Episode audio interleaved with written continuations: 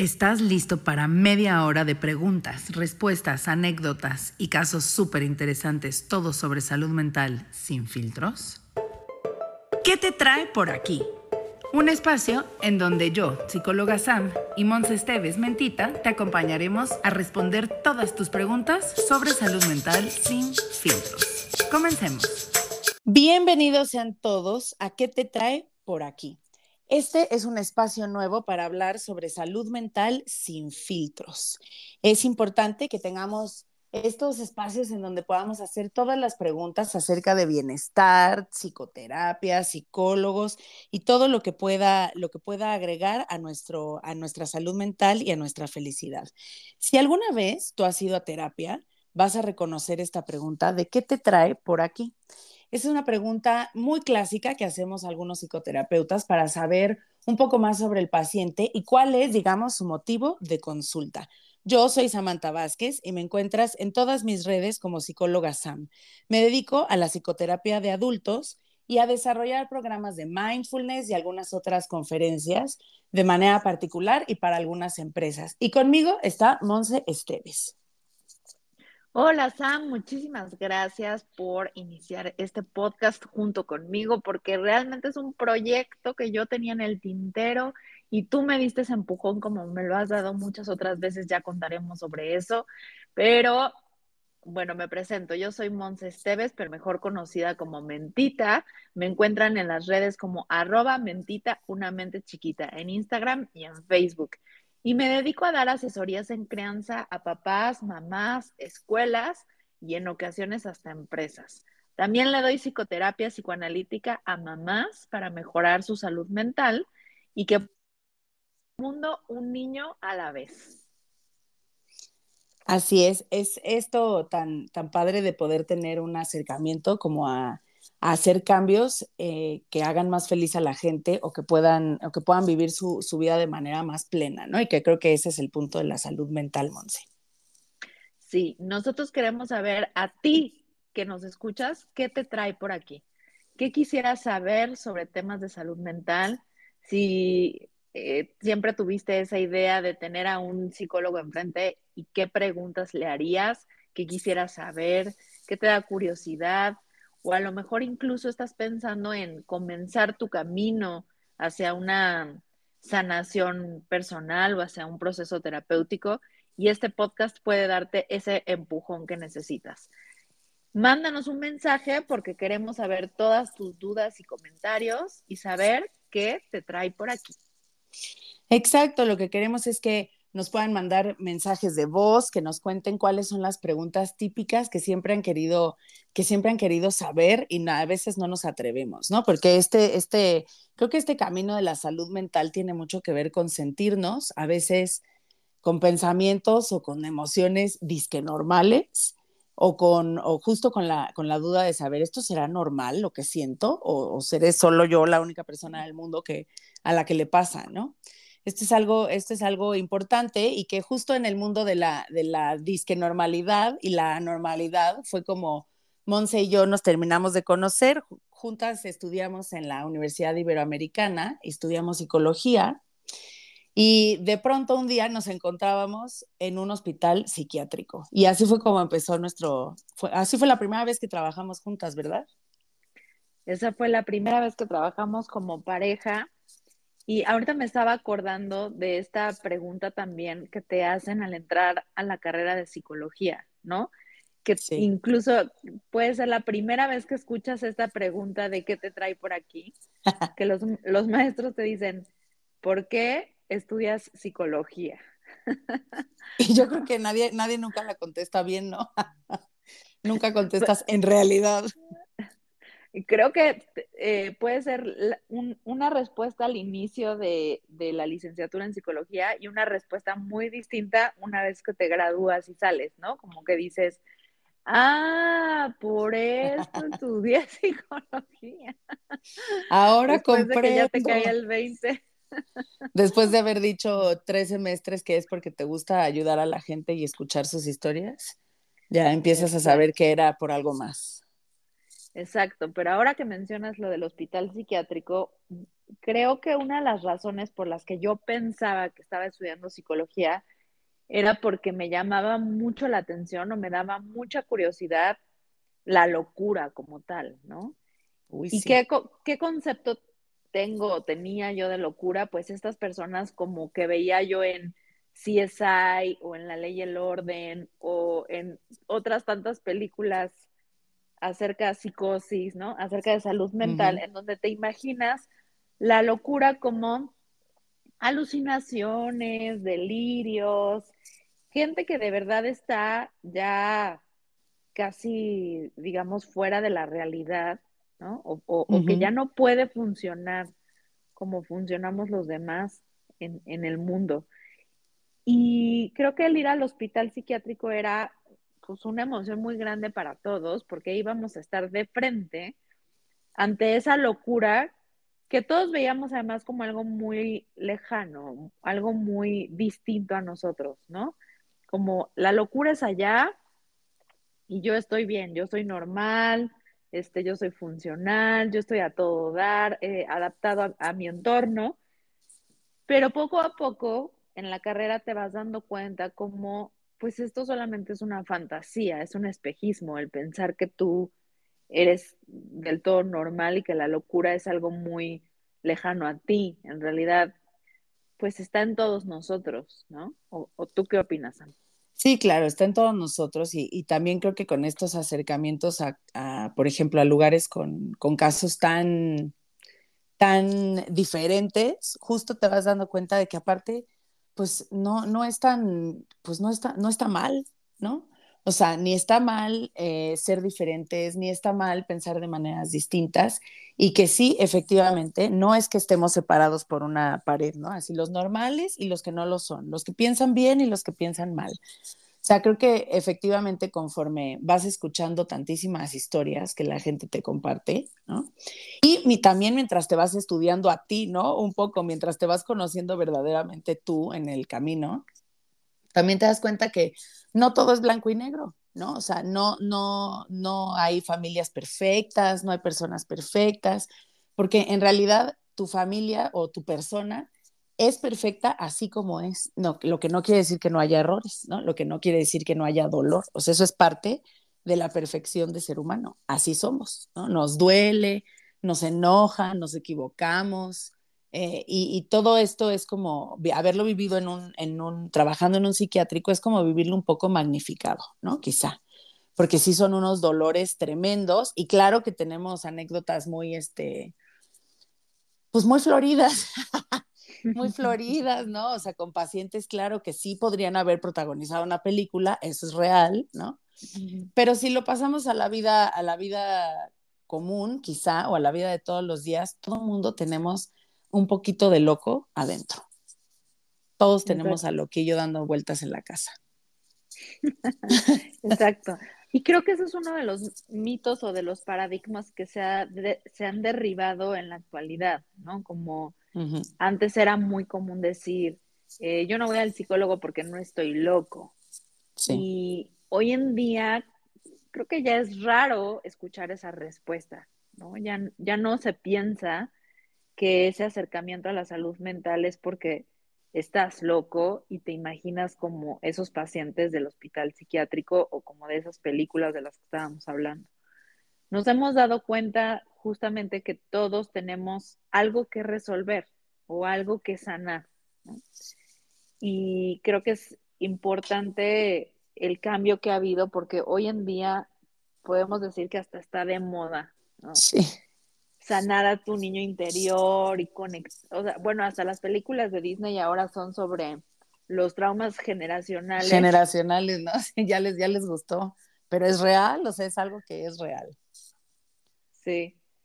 Entonces, me gusta e, ese aspecto de que esté de moda el, buscar tener salud mental y, conectar contigo mismo, pero también siento que a la, mera hora la gente le saca. O sea, pues siguen muchas cuentas de Instagram y sí, la sanación y me, ¿no? Me gustó mucho eh, la película y me movió y me hizo sentir. Y voy a trabajar en esto. Pero a la mera hora. Es una frase común Sí, sí, sí. A la mera hora ya que les das el teléfono del terapeuta, ¿cuántos se tardan en, en hacer esa llamada? Porque no es fácil. O sea, la verdad es que sí se necesita un acto de valentía para la primera sesión con tu terapeuta. ¿Y, ¿Y, por qué? ¿Por qué nos cuesta tanto trabajo ya entrarle en serio, entrarle de a de veras y no nada más estarle jugando a, a, que sí, voy a trabajar en eso, como tú dices, ¿no? Voy, voy a meditar, voy a... Ah, no le saque, entrele bien. Entrele, pero también, claro, o sea, tenemos, tenemos también fama como de estar sacando los trapitos al sol, ¿no? como que también una de las, de las, eh, de las ideas que se tiene es que vas a entrar a terapia y como que es como si tuviéramos nosotros vista de rayos X, ¿no? O sea, como si les fuéramos a ver así toditititito, ¿no? Y eso, eso a mí me llama la atención porque, pues, si somos psicólogos, no psíquicos, ¿no? Eso para empezar, ¿no? Y entonces creo que sí está de moda, pero efectivamente, o sea, después de que les das el teléfono, o sea, seis meses pasan antes de que hagan la primera cita, ¿no? Y eso es porque, claro, pues a todos nos da miedo hablar de nuestras cosas, eh, pues a lo mejor más profundas, de, de los dolores que hemos tratado de esconder toda la vida, o hay muchos que yo creo que ni siquiera sabes que te duele, ¿no? O sea, ni siquiera tienes como consciente que ahí hay algo que, que, repites constantemente, por ejemplo, en tu historia, ¿no? Estas, estas cosas como, eh, ay, es que me tocan puros novios así.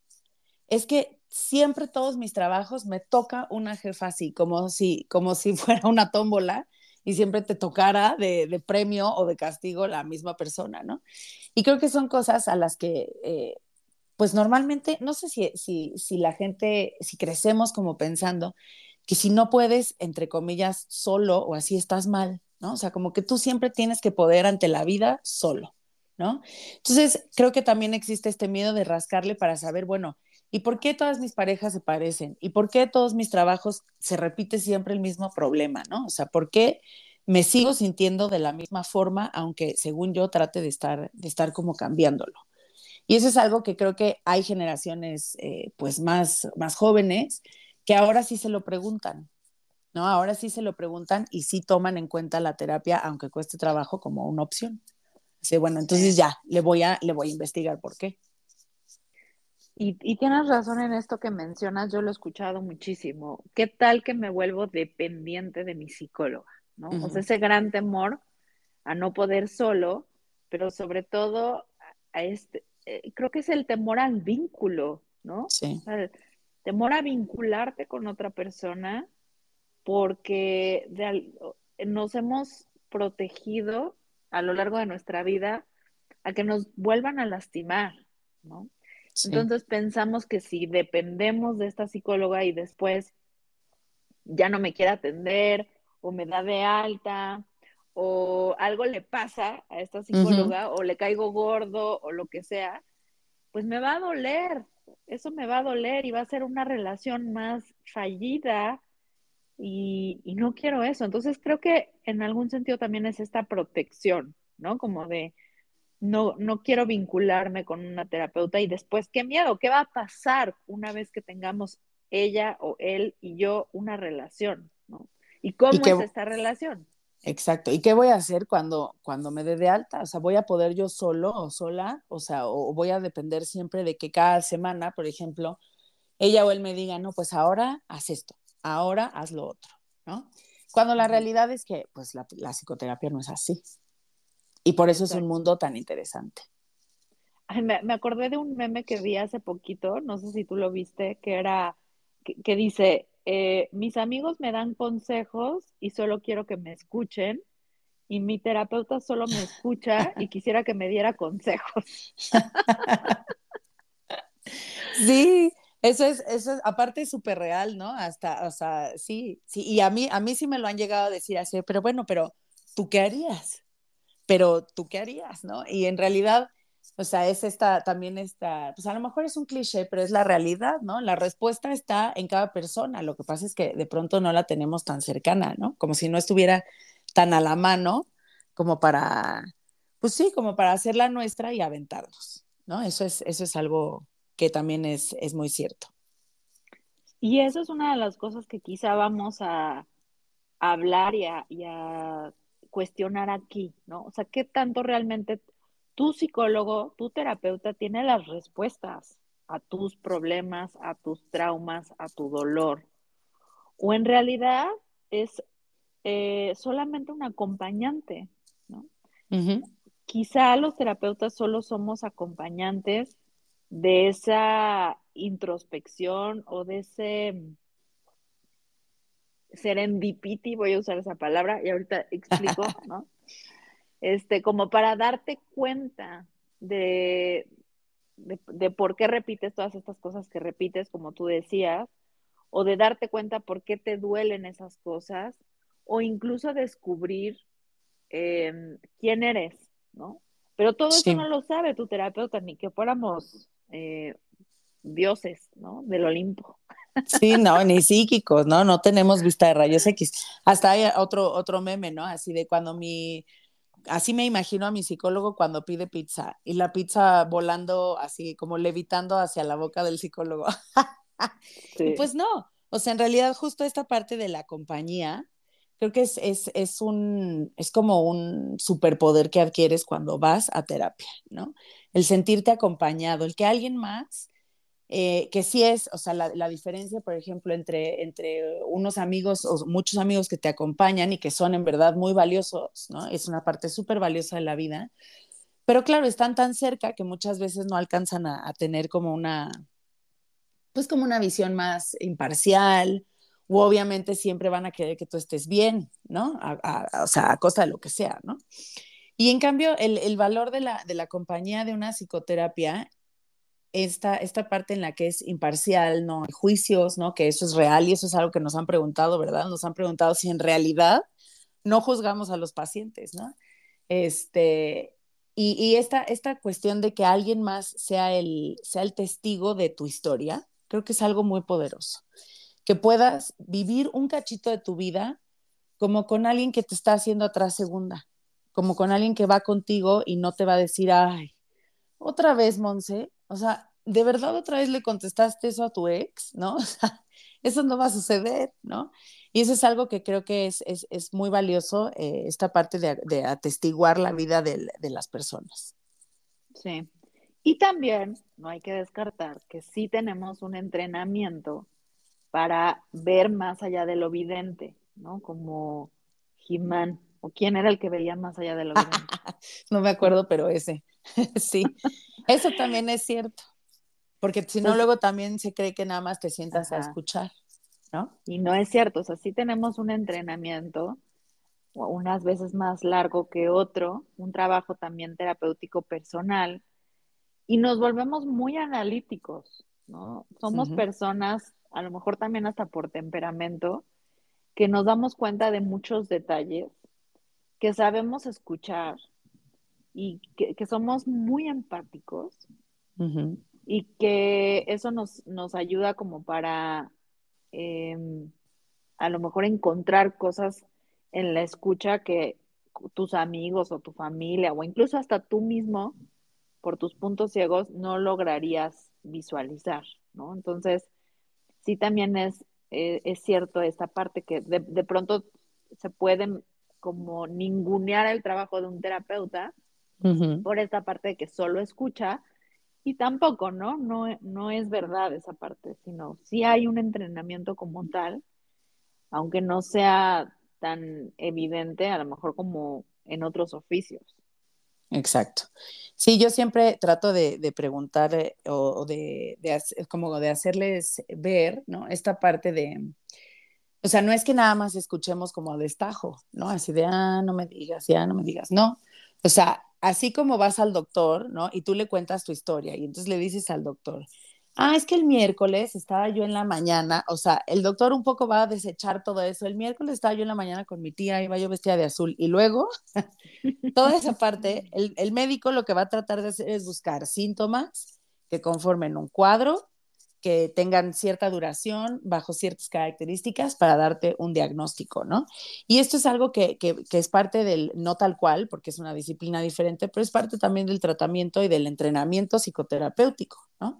Yo siempre les, les cuento a mis pacientes que esta, esta parte de la, de, que nosotros no podemos sacar un análisis, ¿no? O sea, no le podemos hacer, mandar a hacer el perfil de 15 elementos emocionales y a ver cuál traes más alto y a ver cuál traes más bajito, y o sea, eso no existe. Entonces, claro, creo que parte de por lo que nos volvemos tan analíticos es porque en esta escucha tenemos que ir agarrando los cachitos, tanto de dolor como de síntomas que pueden, que, tenemos que seguir en, en el tratamiento de los pacientes. Y eso es algo que, que, como que cuando yo lo platico, eh, luego es así como, ay, ¿a poco? O sea, sí van, sí van, o sea, sí siguen un camino. pues sí, o sea, claro que seguimos un camino, ¿no? Y esta es otra de las, de las preguntas básicas que le hacen a los psicólogos, que nos hacen como psicólogos. O sea, ¿qué, qué en realidad hacen con todo lo que se les cuenta? Sí, y a lo mejor a ti que nos estás escuchando te puede ayudar también saber que depende de la orientación o de la formación del psicólogo con el que vayas, es el camino que vas a seguir, ¿no? Por ejemplo, en esto del camino que dices es muy cierto. Porque, por ejemplo, yo que soy psicoanalista, pues el camino que voy a seguir siempre es sí, claro. encontrar ese origen en tu infancia que de alguna forma reprimiste em, para protegerte en ese momento del dolor y que hoy está, en el presente está retornando en forma de síntoma, pero que no podemos solucionarlo tal cual en el hoy y siempre vamos a estar tratando de resolverlo en el, en, el ese entonces. Ah, ya soy maestra de psicoanálisis. Sí, sí, sí, en el, en el aquí y eh, allá y en el allá hasta allá. Pero en otro tipo de especialidades o de corrientes, pues van a ser otros caminos, ¿no? Por ejemplo, tú, ¿qué camino recorres? Pues yo te acompaño en este muy bonito camino de la historia, ¿no? Y esta, esta parte de, de también como dejar súper claro, ¿no? Cuando tú, por ejemplo, cuando la gente tiene este, un, un, dolor constante, un tipo de pensamiento, por ejemplo, que regresa y regresa y no los deja tranquilos, ¿no? y de pronto este, vamos a un curso o empezamos a hacer como estrategias como que no tienen mucho, como no están dentro de un tratamiento, etcétera, puedes, puedes sentirte mejor. O sea, definitivamente, si tú solo, solamente con meditar, te vas a empezar a sentir mejor. Si lo haces diario, si lo haces, ¿no? Como de manera como muy formal, solo con eso te vas a sentir mejor. Pero que te sientas mejor no quiere decir que resuelvas el problema. Y eso es algo que, creo que es importante en la salud mental, ¿no? Entender que no porque se me, que no porque tuviera yo un dolor de garganta y me tome un ibuprofeno, ya solucioné mi infección. No. O sea, solo se me va a quitar el ardor de garganta, pero la infección va a seguir ahí. Y, y, creo que en la salud mental también se cree como que ya trabajé esto y entonces si no lo terminé de trabajar o si no terminé de elaborar, por ejemplo, un duelo, ya, como que ahí queda y es una cuestión aislada, ¿no? Y no, en la salud mental las cosas también se complican.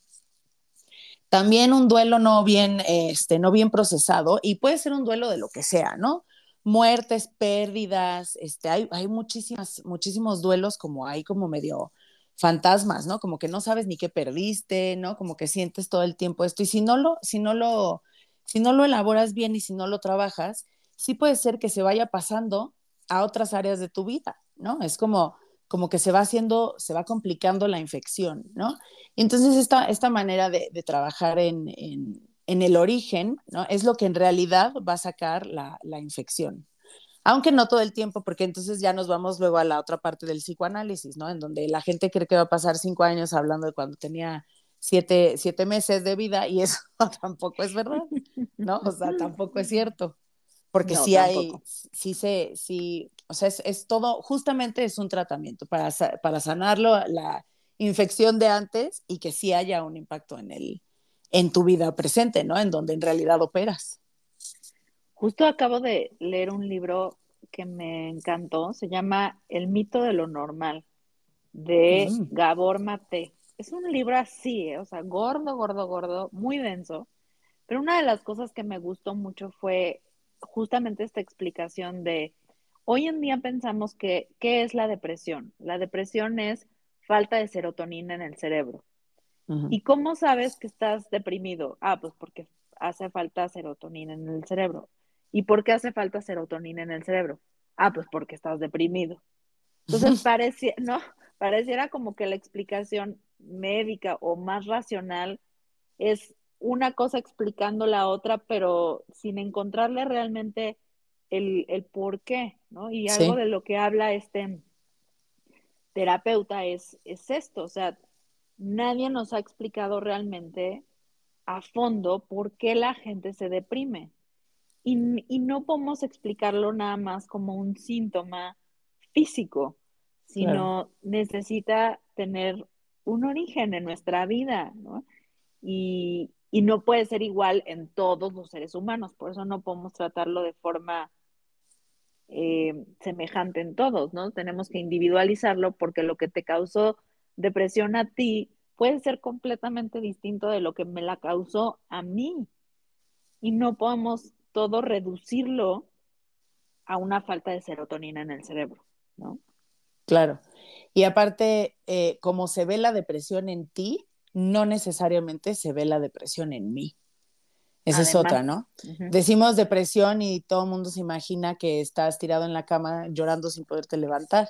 Y sí, también puede parecer así, ¿no? También se ve así, pero también se puede ver como alguien que trabaja todos los días, se levanta con la mejor actitud y de todas maneras por dentro se siente como atrapado entre cuatro paredes de cristal, ¿no? Como si no pudieras pescar las cosas en tu vida y sentir las cosas que, con la intensidad con las que quizás las sentías antes, ¿no? O un enojo ahí prendido como coche con gasolina eterna, ¿no? O sea, todo el tiempo prendido hay un motor de enojo y quizás eso también puede ser depresión. Entonces, creo que la salud mental, eso es, eso es lo tan, eh, tan, tan colorido, ¿no? O sea, hay tantas, tantísimas facetas de la, de la salud mental y hoy sabemos que la salud mental no está separada tampoco de la salud del resto del cuerpo, ¿no? La depresión, la ansiedad, que son como las más famosas, ¿no? Se viven completamente, se viven, somos un mini sistema, ¿no? De personas, o sea, somos un sistemita. Entonces, se vive completo. A mí me gusta siempre recalcarle esto a mis, a mis pacientes, ¿no? el éxito de cualquier tratamiento, y me parece que de casi cualquier cosa en la vida, es el mantenimiento. O sea, si tú te tratas de algo y te lo quitas y dejas de, de tener estrategias de mantenimiento, valió otra vez. O sea, hay pocas cosas en la vida que no necesitan mantenimiento. Y esto es algo que creo que también es parte de la salud mental o, del, o del, de la visión de la salud mental de hoy en día, ¿no? Que es una salud mucho más completa. O sea, para la depresión, para la ansiedad, también influye en cómo duermes, también influye cómo comes, también influye lo que, a lo que te dedicas, lo que descansas, la diversión, por ejemplo. A mí la diversión es algo que veo que en la mayor parte de los adultos falta la diversión, no la felicidad, la verdadera diversión. Y pues son cosas que son también importantes que hablar sobre, sobre el mantenimiento de la salud mental. Pues ojalá este podcast pueda servir de mantenimiento para las personas que nos están escuchando y que sepan que justamente a lo mejor no vamos a estar dando respuestas como tal a tus preguntas, pero sí vamos a estar analizando el por qué, el origen, las opiniones, los diferentes puntos de vista y todos los ángulos desde donde se pueda ver la salud mental para aprender a cuestionar, aprender a romper paradigmas y hacer nuevos constructos sociales. De eso se trata este podcast, acompañarte en ese mantenimiento de tu salud mental. Claro, que puedas tener un espacio efectivamente donde no hay, no hay límite para, para, cuestionar todas esas, todas esas dudas y ansiedades y locuritas que tenemos. Aquí, justo aquí, es el espacio en donde podemos venir a hacer esto. Te, te, volvemos a pedir que nos mandes tu mensaje de voz o que nos busques en nuestras redes sociales para mandarnos tus preguntas de qué temas te gustaría que tocáramos aquí, qué inquietudes tienes, qué te gustaría saber o qué mueres por preguntarle a una terapeuta para que en los siguientes capítulos podamos enfocarnos en, justamente en lo que a ti te trae por aquí. Te pues repetimos nuestras redes. Yo soy arroba mentita una mente chiquita. Y a mí me encuentran como psicóloga Sam. Y nos vemos en el siguiente episodio de este podcast que te trae por aquí, en donde hablaremos de cómo le hacen los psicólogos para escuchar tantas historias y tanto dolor y no engancharse con esas emociones y acabar ustedes peor que sus pacientes. Los esperamos con todas sus preguntas en este espacio que te trae por aquí. Bye.